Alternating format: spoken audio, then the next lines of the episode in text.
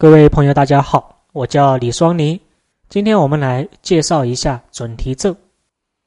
在命理案例当中，啊，我会经常和大家讲，我们要多念诵准提咒。有一些朋友问啊，我们学佛修行该怎么修？修行的方法呀非常多，佛家讲八万四千法门。之所以有八万四千法门呢，是因为不同人他有不同因缘、不同根器，故而他接受的法也各有不同。比如说，有些人啊，他比较喜欢这种方法，他不喜欢那一种啊，或者他只相信这种，他不相信其他的，这都是他的根器、他的因缘不同，故而延伸出无量法门。所谓八万四千法门。针对的就是我们凡夫的八万四千烦恼，一切法门都是为了根治我们的烦恼，根治我们的贪嗔痴慢疑。我们的一切痛苦皆是由贪嗔痴慢疑而生，这是五大根本烦恼。你如果能把贪嗔痴慢疑给降服了，我们的烦恼就没有了，我们自然获得清净，自然能达到明心见性的一个状态。贪嗔痴慢疑犹如蒙蔽在我们心上的灰尘，我们要把它扫除。贪嗔痴慢疑越多，我们的烦恼越多，我们的痛苦越多。这个跟你钱多钱少没有关系。即便你的拥有亿万家产，你的贪嗔痴慢疑太多，你依然是痛苦不已。啊，那么我们怎么办呢？我们可以通过持咒的方法，念佛的方法。诵经的方法，或者说通过打坐观想等等各种方法，放生、布施、参加法会、参加共修等等，通过这些方法，哎，我们可以慢慢的去除、扫除心中的灰尘，啊，从而让我们的心更加的清净。准提咒啊，现在是佛教念诵几十小咒之一。啊，这个是功课当中必须要练的，准提咒的功德啊也非常的大。那么我们先了解一下啊，准提菩萨，准提菩萨呢，哎，身份是不得了的啊。准提菩萨他是一尊呢，他真正的身份啊，是一尊非常远古的一尊佛，是释迦牟尼佛之前的佛啊，可以说他不是我们地球上的佛。啊，非常远、非常远、非常古老的一尊佛，在无始劫之前，啊，或者说，啊，这个宇宙当中，宇宙最初嘛，啊，有一个佛呢，叫什么呢？叫阿达尔妈佛，佛母的化身准提，就非常早了。那么“准提”这两个字呢，其实就是清净的意思，啊，所以说“准提”是梵语嘛。我们把它翻译为，啊，我们能理解的就是清净，所以准提即清净，啊，清净就是无上妙法，对吧？一切修为都为清净，清净我们该如何去理解啊？你看禅宗里面讲明心见性，对吧？讲我们心无污染，犹如明珠一般，对吧？明心见性，能见到本心，见到我们原来的样子。你看我们的烦恼从哪里生？很多人说从心里面生，从思想里面生，从大脑里面生，其实都不是啊，它都不是本体啊。就是你没有见到真正的我啊，所以你不知道你是谁啊。所以在学佛当中，你看经常有些人会自我反问：我是谁？我到哪里去？我从哪里来？是吧？看似非常简单的问题，当你深入佛学过后，你会发现呢，这是一个终极问题。明心见性呢？哎，也就是什么啊？彻悟了啊，已经悟到了。但是你明心见性，是不是就代表已经不用再学了？不是的啊，这个明心见性才是刚刚开始啊，这叫悟后修。你看六祖慧能不就是开悟过后才修的吗？那就是才刚开始修啊。所以我们能够达到呃所谓明心见性的，都不代表你有成就了啊，这都代表刚刚开始。哎，这自信光明这样的一个意思，这个准提的意思。所以我们要对“准提”二字呢，做一个正确的认识。当我们知道准提为清净，我们就知道修准提法就是修清净法。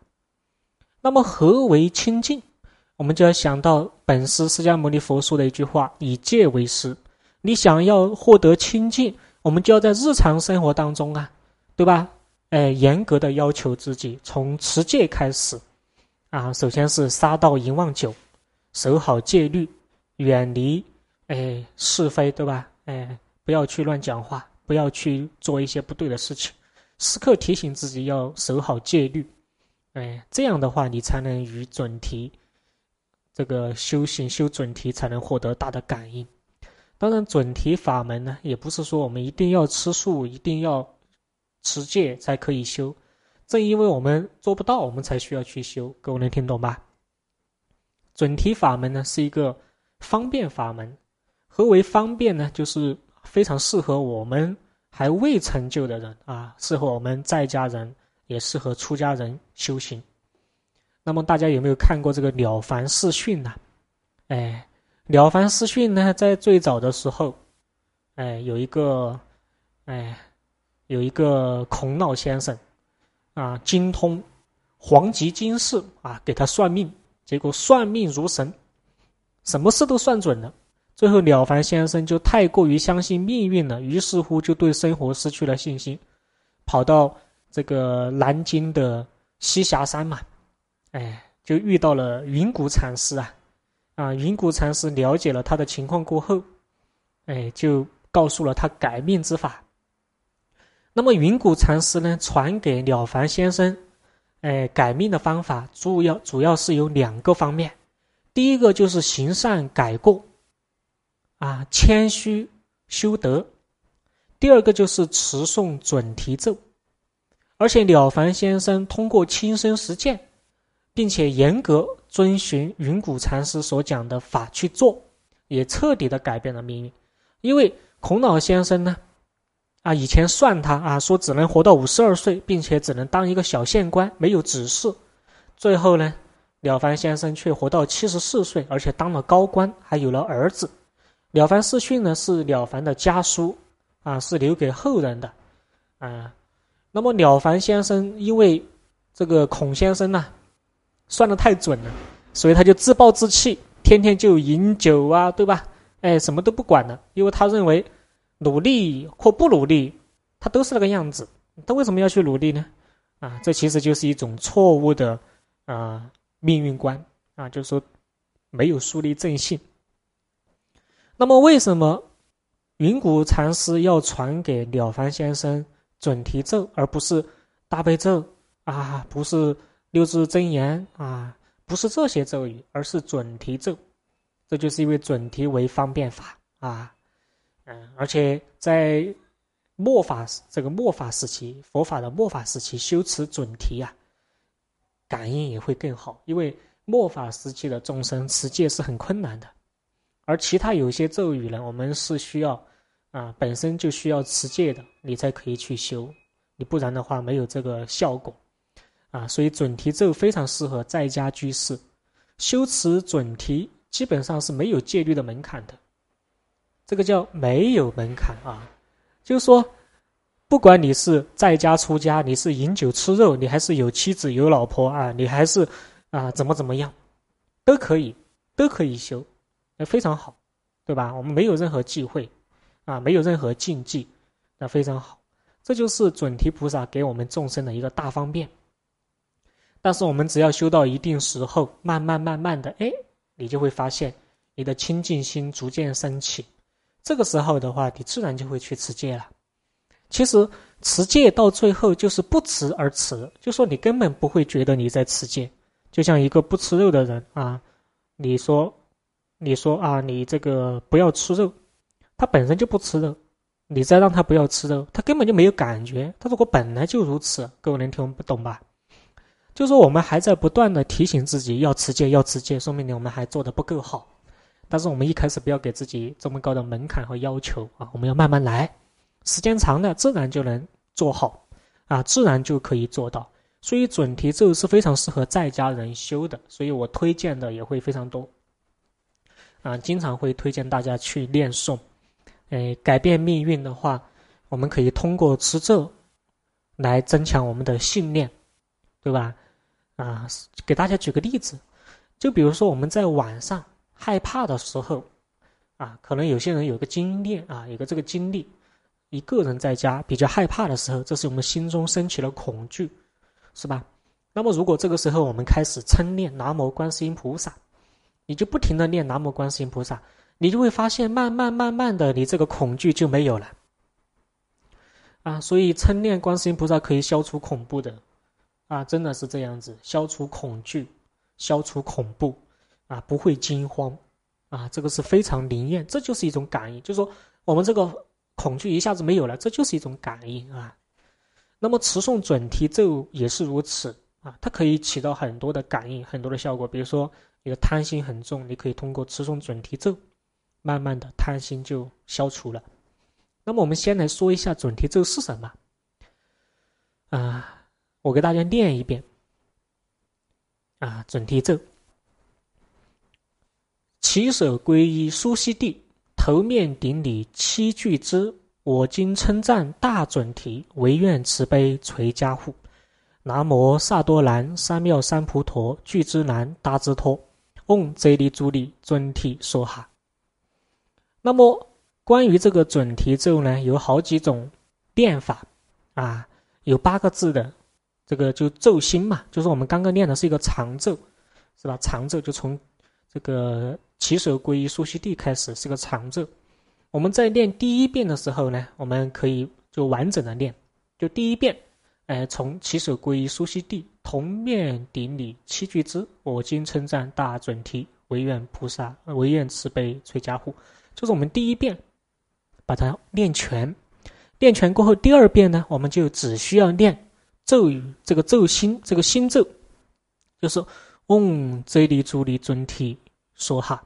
那么嗡哲利珠利尊提说哈，你看啊，这个我们有几个版本啊。之前有个朋友问我啊，他说有些，你看我们在网上搜嘛，百度上搜，搜出来过后呢，我们发现呢，哎，它是嗡哲利珠利尊提说婆诃啊，是这样子的。而有一些你搜出来过后呢，它是嗡哲利珠利尊提说呵，啊，和说哈是一样的。还有一个咒呢，它是嗡哲利珠利尊提吽，是这样子的。那么有没有区别啊？没有区别，各位记住没有区别啊。这个跟传承有关系啊，跟传承有关，没有太大的区别啊。就是说你是听谁给你讲的，你就以他的来念法就可以了。哎，就可以，啊，所以你后面的话，你就只需要念心咒。那么念心咒的话，我们不可以太着急，我们要一字一字的把它念清楚。就嗡哲利珠利尊提说哈，嗡哲利珠利尊提说哈，这样子，啊，一字一句的把它念清楚。啊，你不可以念的太快，嗡哲利珠利尊提说啊，这这样不可以。啊，这个就像在干嘛？叫打仗一样，是吧？那个不不可以太着急。啊，我们也不要念太慢啊，念太慢会生妄想，也不可以。说哦，这里这里这个太慢也不行，所以语速你要保证好。因为我如果我们练的太慢的话，你会发现你心里面就会胡思乱想啊。所以这个速度保持好啊，而且我们念诵的过程当中呢，也是不累的啊。就嗡，这里主力尊提说哈，嗡，这里主力尊提说哈。那么在呃，不同的传承当中呢，它可能还会加上一些元素进去，比如加上文书啊、文书咒啊，加上其他的东西加进去啊。但是我建议大家练呢，就简单一点吧，不要搞得太复杂了，因为越复杂呢，我们练起来越麻烦啊。我们就第一遍呢，你就练全一点啊，就以这个长咒；第二遍到无数遍，我们就练心咒。这个是每天的功课啊，你早上起来过后，洗漱完了过后。哎，你就可以念诵准提咒，啊，然后中间你只要有时间，只要你有时间，你就练心咒，啊，比如说你中午在休息的时候，比如说你要睡觉，对吧？你在睡觉之前，午休之前，你可以持一百两百遍，啊，就睡觉。晚上的时候，你可以持一千遍、两千遍，啊，然后就睡觉。在睡觉之前呢，我们还要回向。各位要记住啊，我们念任何的咒语，我们都要回向。而且是必须要回向的啊！你不回向的话，这个功德没有去向。而且通过回向也可以，哎，修我们的一个大我之心吧，破除小我。啊，这个回向呢有很多，很多回向文，啊，回向记有很多啊，它并没有说一定要如何如何啊。我给大家呢，嗯，读一个。那么回向呢，我们可以说啊，愿以此功德回向准提法，现前及当来，遍扬十方界。一切众生闻得无尽利益，善愿皆成就，往生佛净土，究竟成佛道。啊，这是一个回向。当然，我们也可以加一些自己的语言，比如说啊，回向给十方法界一切众生，回向给冤亲债主，回向给累生累世父母师长。啊，父母和师长。是一体的。你看，为什么我们经常说父母师长？这是因为父母给了我们生命，身体的生啊；师傅呢，给了我们慧命，智慧的慧。所以，师傅教我们知识，让我们的灵魂，哎，变得更有趣，对吧？我们的知识更充足。父母给了我们身体啊，就相当于是一个是你的灵魂导师，一个是你的身体导师，一样的道理。所以，父母师长是一体的。啊，是一体，所以我们要，哎，感恩父母，也要感恩老师。我们在生活当中会有各种各样的老师，对吧？哎，教我们工作的老师，我们以前上学教我们知识的老师，啊，传道授业的老师非常非常多。所以我们可以回向给他们啊。这个老师呢，佛学当中它不仅仅局限于今生啊，你要回向累生累世，累生累世就是说。我今生的父母两个，我前生的父母两个，啊，累生累世无量父母，可能有些父母已经往生了啊，但是有些父母可能还在六道之中，甚至还在恶道之中受苦，啊，我们要回向给他们。我们人的时间呢，我们感觉一生一百年是非常漫长的，其实，在佛的时间观里面，一百年就是眨眼一间，眨眼之间。啊，在数字方面，比如说我们觉得千亿万亿就已经大得不得了了，在佛的世界里面，千亿万亿才刚刚开始。啊，可能大家不理解，我给大家举个例子，就比如说我们人认为，对吧？啊，这个一万颗玻璃球多不多呢？不算多，也不算少，但是这一万颗玻璃球对于比较微小的生命来讲，比如说，对于苍蝇，对于蚊子，对于蚂蚁，那就是什么无量，因为他们根本数不过来无量。所以不同的生命，哎，不同的生命，它在数字上的理解呀是不一样的。所以我们人认为的多啊，在某些生命面前可能就是少，能懂吧？所以一定要回想。回向的话，我们在晚上统一回向，回向了过后你就睡觉，啊，你就不要，哎，再回向了。就说，就说中间练的时候你就不用回向了，啊，就说现在有很多人觉得回向很麻烦，因为练一次回向一次，这太麻烦了，不要这样做，啊，我们就晚上统一回向。那么练的时候呢，哎，我们最好是要做的端端正正的。回向的时候，你可以双手合十，面向窗外，啊，然后也可以闭着眼，都可以。就是说我们要首先要树立起一个恭敬心，啊，躺着歪着不可以啊，你没有恭敬心嘛？你的恭敬心是通过你的行为表现出来的，因为你还没得到，是不是？啊，你看济公和尚什么都可以，他的随他的心呐，佛祖心中留嘛，恭敬心时刻升起。但是我们必须要保持恭敬的一个姿势，啊，家里有佛坛的，我们也可以啊跪在佛坛，或者说盘腿而坐，都可以啊。哎，练完过后呢，我们行一个大礼，啊，拜一下佛，行个大礼，然后就起来，哎，就去睡觉，啊，非常好。这样子你会发现你的精神是非常充足的。有什么烦恼，我们通过念诵准提咒，你就会发现这个烦恼就没了，就消失了。啊，慢慢慢慢就消失了。所以持诵准提咒的话，它会让我们的心中的灰尘，让贪嗔痴慢疑慢慢的变少，而且越来越少。我们的清净心越来越多啊，就像一块明镜，上面遮满了灰尘，我们需要把灰尘扫除，我们啊才可以通过明镜照到一个人的影子。那么，扫除灰尘的工具，我们可以理解为准提咒，修持准提咒，啊，就是在扫除工具，扫除灰尘。我经常给大家说，人有身体的疾病，也有心灵的疾病。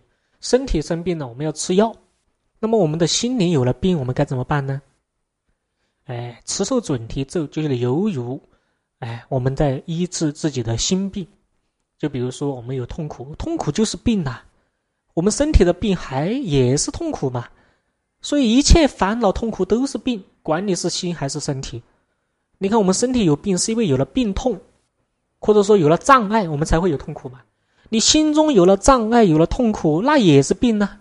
而且心病比身体的病还要严重呢。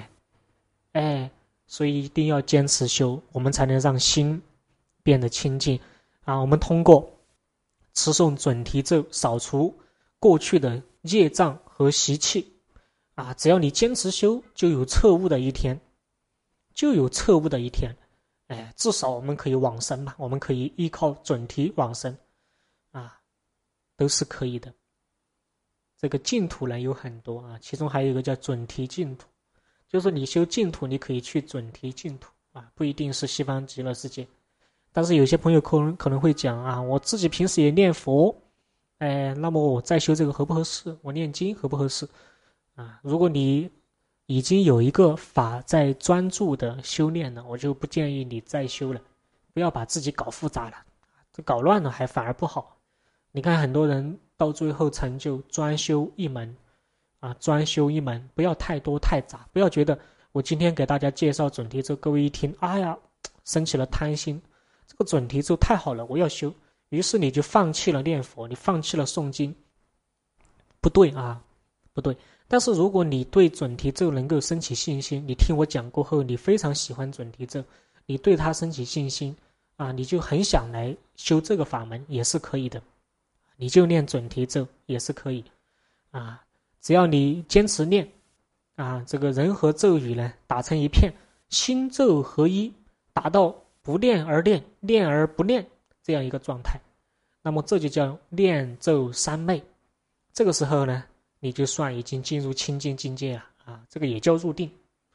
哎，他不一定非要打坐才能入三昧啊，才能才能入定，不一定啊。念佛也可以，念而不念，不念而念，啊，随时都可以把这个咒拿起来，随时也可以放下去，非常灵活，非常自在。哎，那么今天呢，我们就分享到这里。希望对大家有所帮助，啊，我在每天呢也会念念准提咒的啊，只要有时间，只要有时间，啊，我就会念准提心咒，或者说念佛号啊，都会念的。有的时候呢，也会有一些烦恼啊。我之前给大家说，我也是凡夫啊，我只是，嗯，和大家一样啊，都是在修行的路上，并没有到达终点，所以也会有烦恼。也会有贪嗔痴慢疑升起，而且很重，很重。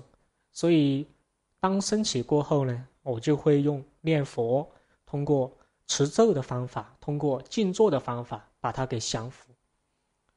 在一刚开始的时候，你会觉得很烦躁的，啊，或者说效果并不是很明显。可能你练了这个后，你这个怒火还是没有降服下去。但是只要你坚持，啊，这个都是通过轻证的啊。我之前给大家说过，我以前脾气很差的，啊，性格很暴躁，七杀旺嘛，啊，这个是我是通过亲证的，就说你只要坚持去做，慢慢的你的心会变得真的会变得很柔软，到最后你会发现没有什么事情能够让你生气、嗔恨，或者说能够让你，哎，发火了，就很很难的，就是让你发火是很难的，即便你发火，有的时候都做做样子给别人看。是吧？你内心其实都是很平静的，啊，就表面上看起来你在生气，你在发火，其实你内心都是很平静的，啊，但是有些事情你还是会真正的动怒，啊，并不是说完全就没有怒火了。所以这都是什么呢？都是通过持咒念佛达到的一个境界。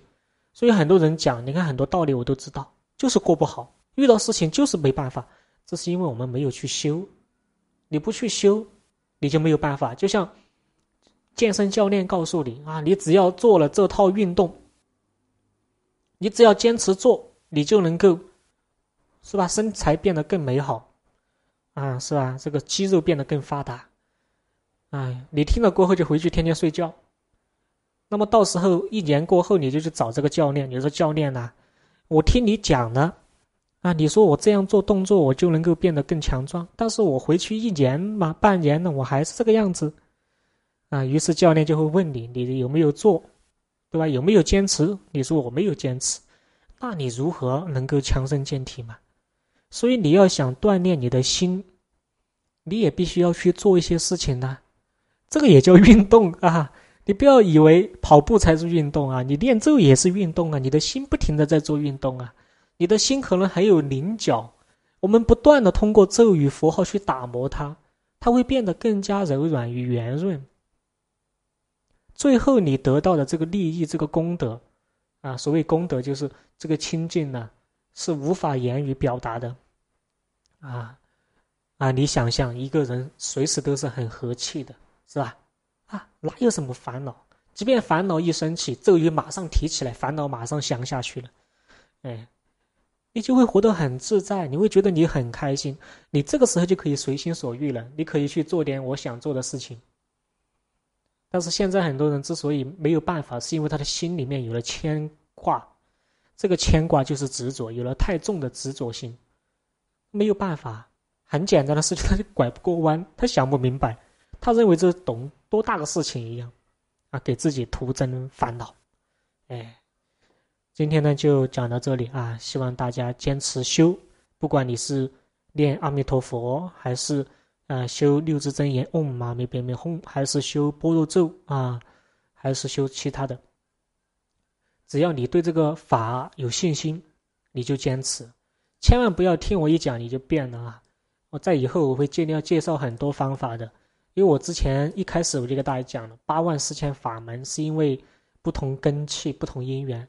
就比如说，大家因为听我的课接触了准提法，就是因为在过去是种下了准提法的因，今生因我而得闻准提法，啊！但是如果过去是没有种下这个法，我即便讲了，他听不到的，他绝对听不到。即便是我的忠诚粉丝，他也听不到。